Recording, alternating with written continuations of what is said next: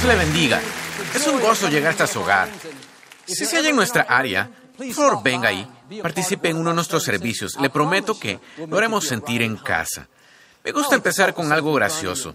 Había una vez tres hijos que se fueron de casa y prosperaron. Regresaron para reunirse a hablar de los regalos que compraron a su madre anciana. El primero dijo, le construí una casa grande. El segundo dijo, le compré un auto elegante. El tercero dijo, como a mi mamá le encanta leer la Biblia, pero apenas puede ver, le compré un loro especialmente entrenado que puede citarla toda. Pocos meses después, recibieron una carta de su mamá. Decía, Miguel, la casa que me hiciste es muy grande. Gerardo, el auto que me compraste es muy chico. Pero mi amado Donaldo, tu regalo sencillo fue mi favorito. El pollo estaba delicioso. Dígale con convicción, esta es mi Biblia. Soy lo que dice que soy. Tengo lo que dice que tengo. Puedo hacer lo que dice que puedo hacer. Hoy recibiré la palabra de Dios. Confieso hoy que mi mente está alerta, mi corazón está receptivo. Nunca más seré igual. En el nombre de Jesús, Dios le bendiga. Le quiero hablar hoy de no depender de la gente. Es genial cuando la gente cree en nosotros, nos anima, nos hace sentir valiosos, nos encanta que nuestro cónyuge nos elogie, un amigo esté allí para dar ánimo, nuestro compañero se quede tarde para ayudarnos con un proyecto. Dios usa gente para ayudarnos hacia nuestro destino. Pero esta es la clave. No puede volverse tan dependiente de la gente que obtenga aprobación y valor por cómo lo traten. Y es muy fácil volverse adicto a cumplidos, adicto al ánimo, adicto a que le echen porras, porque depende de ellos para que lo mantengan sintiéndose bien de sí mismo, que siempre esté allí para valorarlo, hacerlo sentir aprobado, y como una droga, si no lo mantienen reforzado, no alcanza sus expectativas y usted se desanima, sintiéndose inferior, trabajando tiempo extra, intentando ganar su aprobación. Y el problema es intentar obtener de la gente lo que solo Dios puede darle. La aprobación y el valor no proviene de otra persona, proviene de su creador. Si depende de la gente, se desilusionará. La gente lo decepcionará. Estarán ocupados, no estarán cuando los necesite. A veces hasta se volverán en su contra. En la escritura, Pedro era amigo cercano de Jesús. Estaban uno con otro día y noche. Pero cuando Jesús más necesitó a Pedro, cuando estaba por ser crucificado, Pedro negó que conociera siquiera a Cristo. Jesús puede haberse molestado. Entonces no lo entiendo. ¿Por qué mi amigo no estuvo conmigo? Se hubiera perdido su destino. No dependa de otros. Lo que hagan o no hagan no determina su valor. Lo que le den o no le den no puede detener su propósito. Dios sopló su vida en usted. Lo ha coronado con su favor. No espere que otros lo prueben y empiece a aprobarse usted mismo. Quizás ellos no lo animen. Puede animarse usted mismo. Quizá no sienta que usted es especial. Usted puede hacerse sentir especial. Soy un hijo de Dios Altísimo. Llevo una corona de favor. Soy único. Soy una obra maestra. Tendrá mejores relaciones si empieza a valorarse usted mismo. Si usted siempre depende de alguien más, se volverá dependiente, una carga, esperando que otra gente lo mantenga animado. Puedo decirle algo. Sus amigos, familiares, tienen bastantes problemas propios tienen suficientes asuntos con los que lidian para llegar a casa y tener que trabajar en usted tres horas. No solo lo lastima a usted, sino es injusto para quienes Dios puso a su alrededor. No son responsables por su felicidad. No son responsables de mantenerlo animado. No ponga esa presión extra en ellos. Aprenda a recibir su valor, su autoestima de su Padre Celestial. Si lo basa en lo que las personas le den, si cambian de opinión, si dejan de hacerlo, se sentirá devaluado. Pero cuando va a Dios por eso, nadie se lo puede quitar. No depende de cómo lo trata alguien, cómo lo hacen sentir, cuántos cumplidos le hacen. Depende del hecho que usted es un hijo de Dios Todopoderoso y usted sabe que Él ya lo aprobó. Ahí es donde usted tiene su valor. Bueno, Joel, mis padres no me criaron bien. No tuve una buena infancia. Mi cónyuge nunca me elogia. Mi jefe no me dio el crédito que merezco. Digo esto respetuosamente. Si no lo obtuvo, no lo necesitaba. Ellos no detienen su destino. Lo que digan o hagan no anula el plan de Dios para usted. Sacúdase esa negatividad. Esa persona que se marchó le hizo mal, hizo comentarios hirientes. Sacúdase la falta de respeto. No crea las mentiras, que no es bastante talentoso, bastante atractivo, bastante bueno. Ellos no determinan su valor. No pueden disminuir su autoestima. El único poder que tiene sobre usted es el poder que usted les dé. Jesús tuvo todo tipo de gente en su contra, políticos, líderes religiosos, odiadores, críticos, intentando desacreditarlo, hacerlo sentir inferior, provocar que se rindiera. Pudo haber mordido el anzuelo, pensando, no debo ser demasiado especial, escuché lo que están diciendo, mira cómo me están tratando. Pero Jesús entendió este principio, sabía que su valor no provenía de la gente, provenía de su Padre Celestial. Él les dijo en Juan capítulo 5, su aprobación o desaprobación no significa nada para mí. Estaba diciendo, no necesito su aprobación para sentirme bien de mí mismo. No necesito tener su ánimo, su apoyo para mantenerme avanzando. Pablo lo dijo así en Filipenses, soy autosuficiente en la suficiencia de Cristo, no en nuestra propia fuerza. Pero cuando sabemos que el Creador del universo vive en nosotros, nos preparó, nos facultó, nos ungió, podemos enderezar los hombros, levantar en alto la cabeza, sabiendo que si Dios nos aprueba, no necesitamos la aprobación de la gente. Es bueno cuando otros nos animan, cuando nos echan porras. Lo que le digo hoy es, no llegue a depender de eso. Y si alguien no le da lo que usted está esperando, no lo valora, está bien, puede valorarse usted mismo, puede aprobarse usted mismo, es autosuficiente en la suficiencia de Cristo. Puede sentirse bien de quién es, sabiendo que Dios lo seleccionó, lo creó a su imagen, puso semillas de grandeza en su interior. ¿Qué estoy diciendo? No necesita el elogio de alguien más. No debe tener el aplauso de otros, tiene el aplauso de aquel que importa más, de Dios que creó el mundo con su palabra. Prefiero tener su aplauso que el de la gente. Bueno, si pudiera convencer a esta persona de gustarle, conoce a mucha gente, quizá entonces algunas puertas nuevas se abrirán. La escritura dice, la promoción no viene de las personas, viene del Señor. Dios sabe dónde están todas las oportunidades. Puede hacer que cosas sucedan sin que usted tenga que convencer a alguien de gustarle. No tiene que halagar a la gente intentando ganar su favor. Si no quieren ser amigos suyos, es su pérdida y no la suya. Háganse un favor y siga avanzando. No son parte de su destino. Dios tiene relaciones divinas. Personas ya programadas, ya están en su futuro.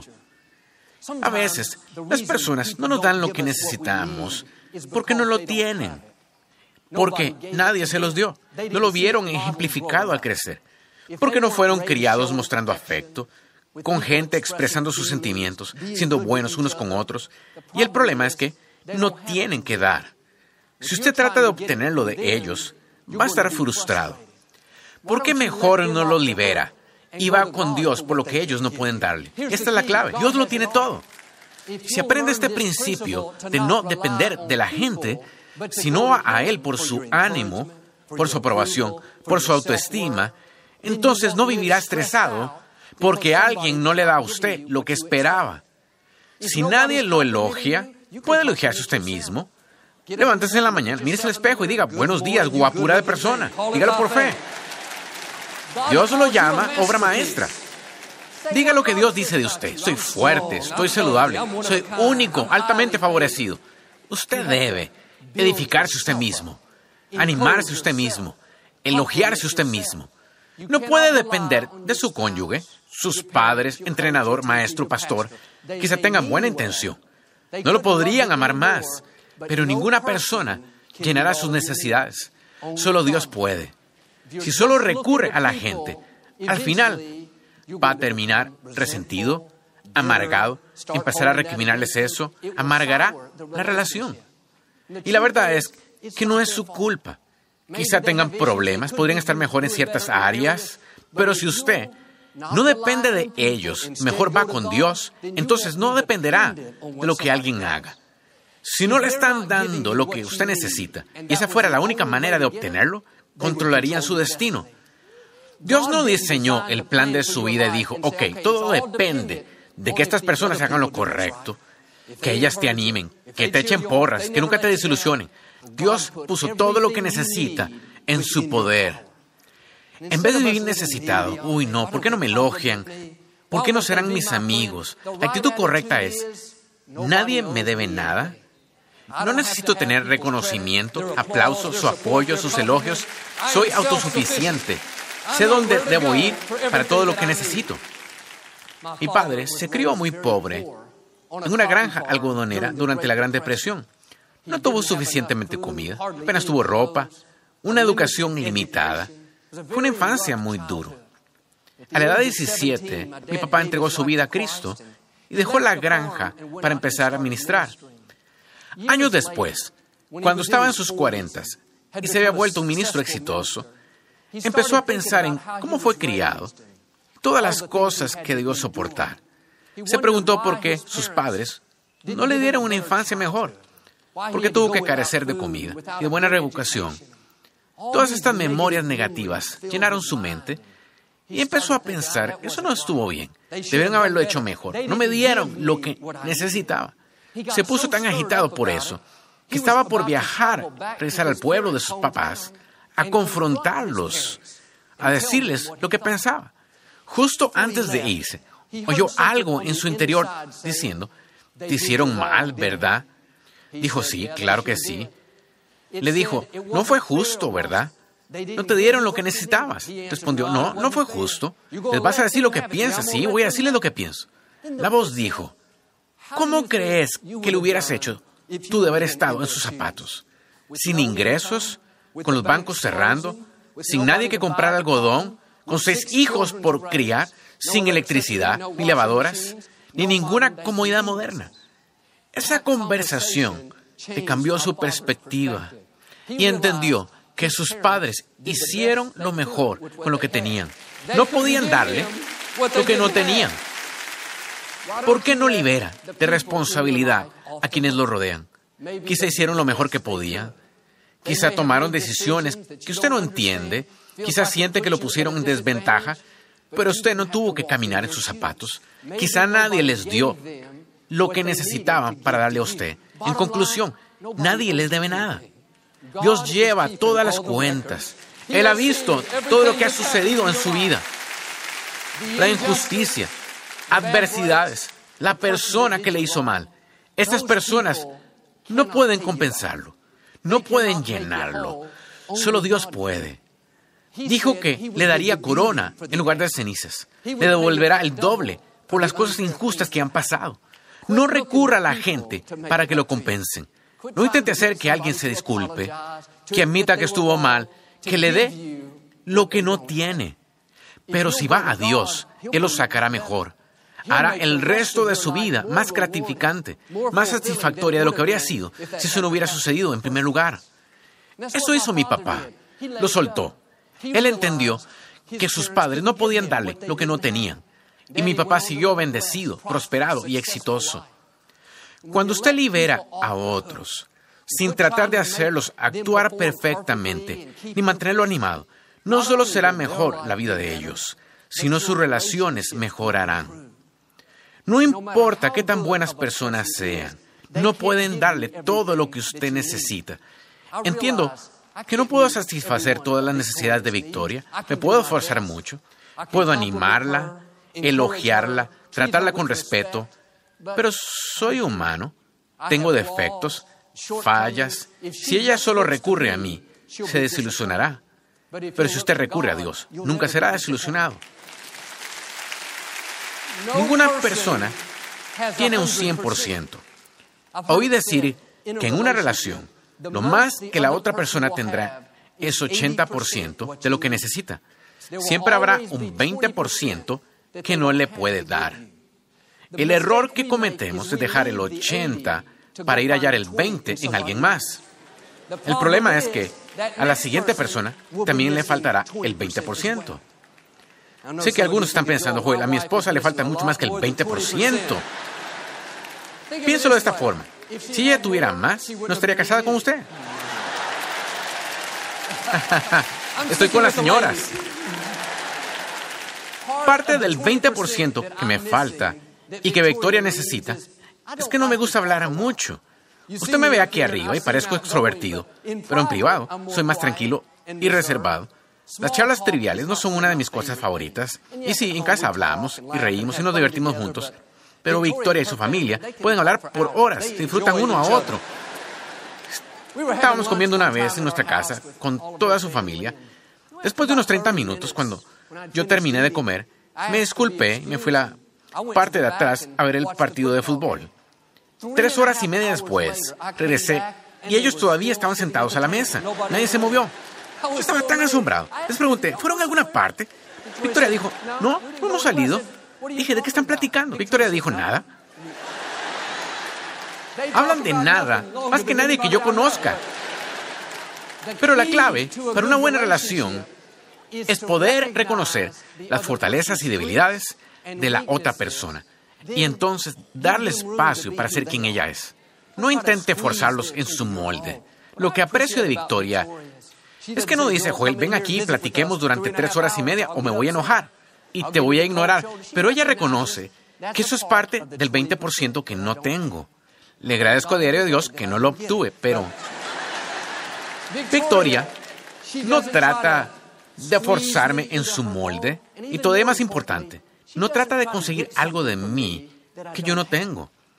Si usted depende de alguien que satisfaga todas sus necesidades y sea todo en su vida, se va a desilusionar y verlos de la responsabilidad. A veces Dios nos dejará pasar por estaciones donde no obtenemos lo que esperamos de las personas. A propósito, las hará retenerlo para enseñarnos a no depender de alguien más, sino a obtener nuestro ánimo, aprobación y valía de Él.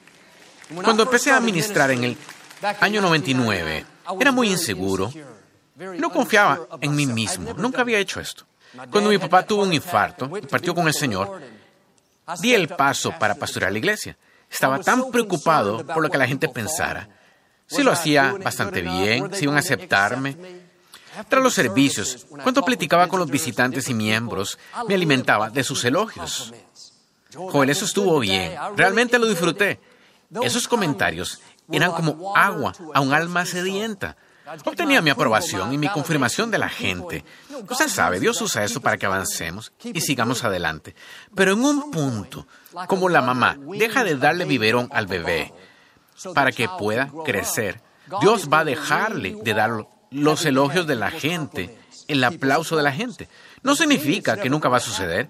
Significa que va a llegar al lugar donde no depende de que le echen porras a usted para que pueda sentirse bien de sí mismo.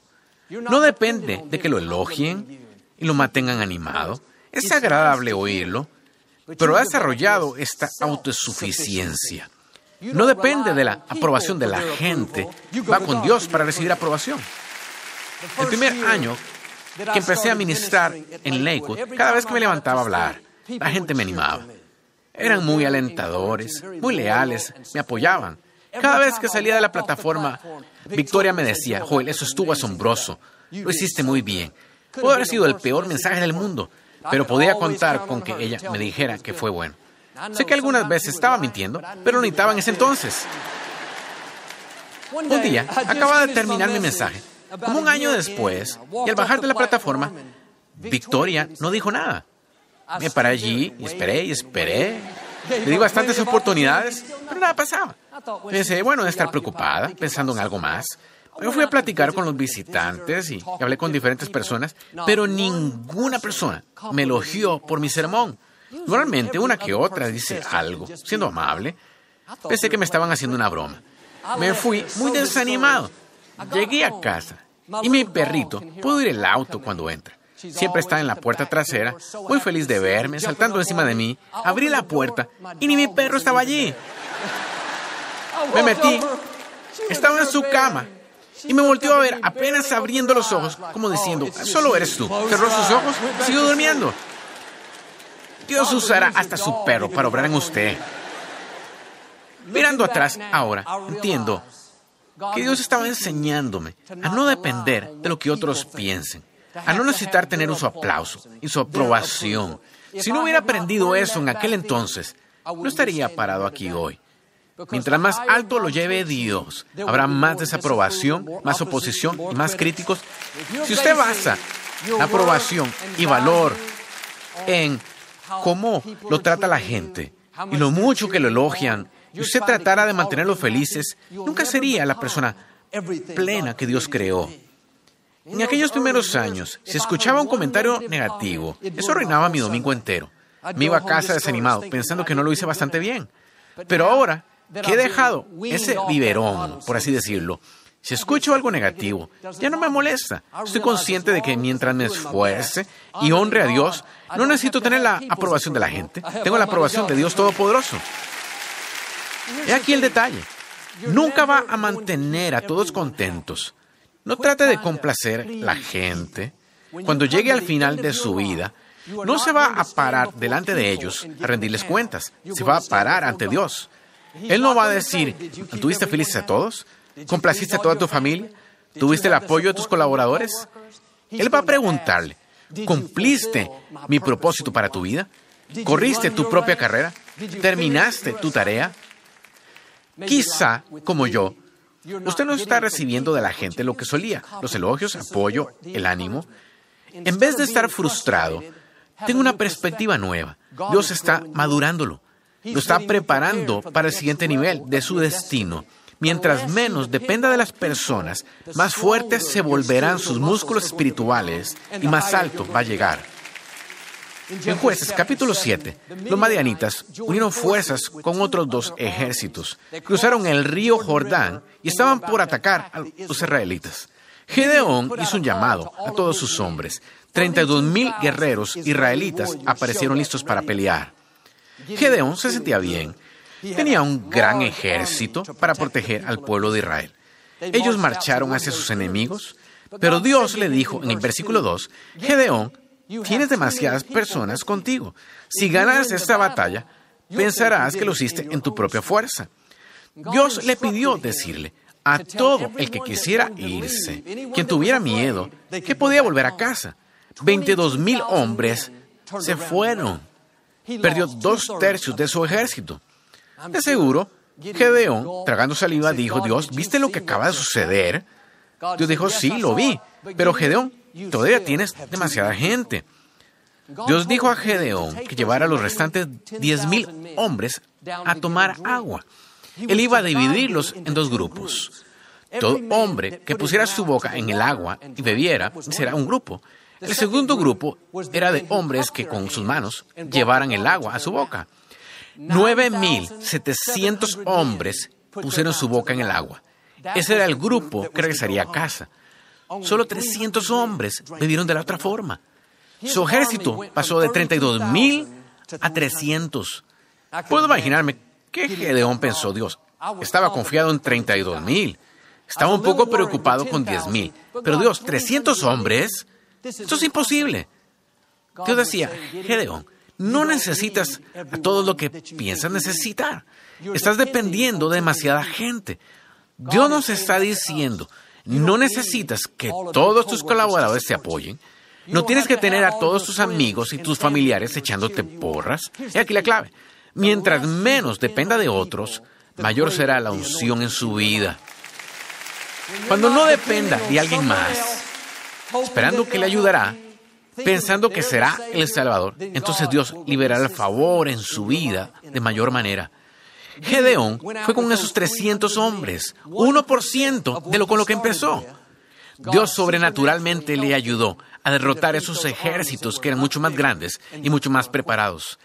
De igual forma, Dios va a darle victorias donde las probabilidades estén totalmente contra usted. Sabe que podría lograr su meta si tuviera el apoyo, las relaciones, podría vencer esos obstáculos si, tú, si tuviera los jugadores más fuertes, las mejores personas en su equipo legal. Dios le dice, no te preocupes, no tienes que tener toda esa gente. Usted y Dios son mayoría. Las fuerzas que están por usted son mayores que las fuerzas que están en su contra. Deje de decir, uy, si solo me entrenara. Si solo me dieran apoyo, si no depende de la gente, la unción aumentará en su vida. Logrará más con menos ayuda, con menos personas, porque el favor de Dios está en usted. Está frustrado porque piensa que no tiene apoyo suficiente. Tenga esta perspectiva nueva. La mayor fuerza del universo sopla en su dirección ahora mismo. Está desanimado porque algunos no le están dando lo que solían. Es porque Dios lo está madurando. No intente obtener de otros lo que solo Dios puede darle. Vaya a Dios por su valor, su autoestima, por su ánimo. Si empieza a pasar estas pruebas, no dependiendo de otros, no solo vivirá más confiado, más seguro, sino creo y declaro que como Gedeón vencerá obstáculos que parecían insuperables, logrará sueños que parecían imposibles y alcanzará la plenitud de su destino en el nombre de Jesús. Si usted lo recibe, puede decir hoy amén. No nos gusta terminar nuestro programa sin antes darle la oportunidad de hacer a Jesús el Señor de su vida. Puede orar conmigo. Solo diga, Señor Jesús, me arrepiento de mis pecados. Entra en mi corazón. Te hago mi Señor y Salvador.